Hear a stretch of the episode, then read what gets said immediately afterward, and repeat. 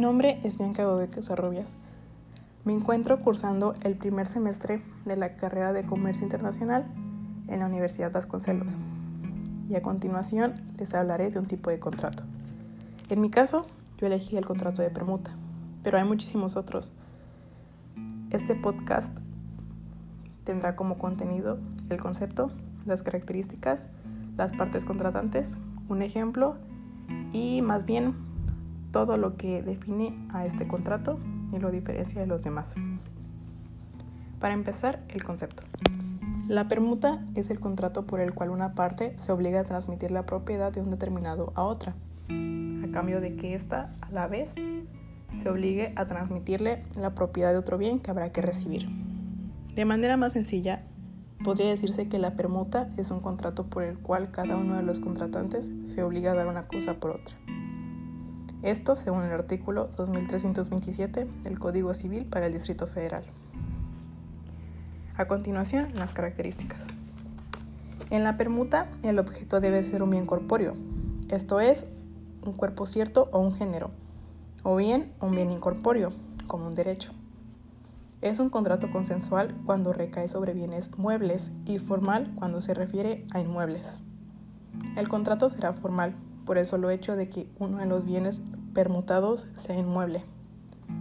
Y para terminar con las características, resultan aplicables a la permuta las mismas disposiciones que en materia de forma rigen para la compraventa.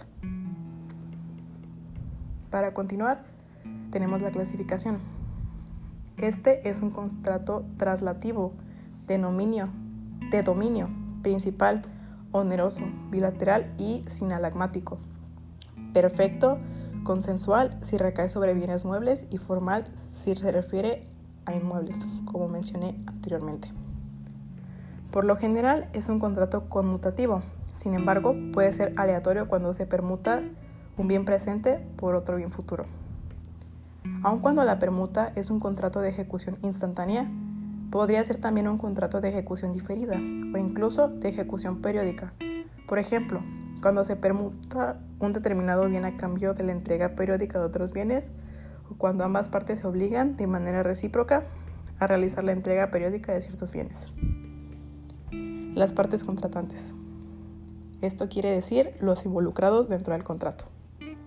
A ambas partes se les denomina permutantes. Esto es algo que hay que tener claro. Al respecto, resultan aplicables a la permuta las mismas disposiciones que en materia de capacidad, legitimación y restricciones a la libertad para enajenar y adquirir rigen para la compraventa. El objeto en la permuta.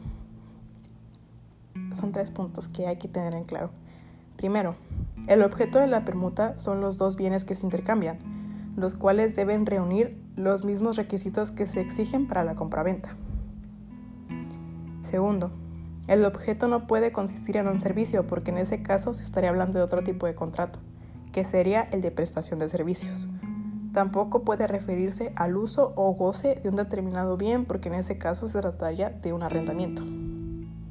Tercero y último, cuando los bienes permutados no son de igual valor, la diferencia se suele compensar con una cantidad de dinero que iguale el valor de ambos bienes, pero que sea inferior a la mitad del valor del bien que se permuta. De lo contrario, el contrato será de compraventa. Para tales efectos, la moneda extranjera se considera dinero. Contenido obligacional. Cada permutante tiene las mismas obligaciones que corresponden al vendedor en la compraventa. Estas son las siguientes. Conservar el bien hasta ser entregado materialmente. Entregar el bien. Transmitir la propiedad del bien. Garantizar por el hecho personal garantizar las cualidades del bien y finalmente garantizar por la evicción. Y para terminar, un ejemplo. Caleb Díaz García y Bianca Godoy Casarrubias, por medio del presente contrato, permutan entre sí los bienes antes escritos que son de sus respectivas propiedades y por lo tanto se enajenan recíprocamente los mismos. Las partes contratantes convienen en que el valor de los bienes objeto de esta permuta es la cantidad de 250 mil para cada uno de los inmuebles, por lo que no existe saldo o diferencia a favor de ninguno de los permutantes. Caleb Díaz declara que un Mini Cooper del año 2017, comprado en diciembre del mismo año, será traspasado a la señorita Bianca Godoy, a cambio de un departamento completamente amueblado.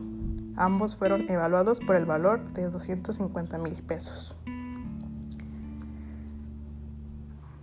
Para concluir, solo me queda decir que el contrato, como tema general, es algo muy amplio y yo elegí este porque me resultó interesante y porque pensé que tenía un poco que ver con los intercambios que antes se hacían, que tienen que ser recíprocos y en que en caso de que no, no lo sean, pues tiene que haber una compensación de dinero.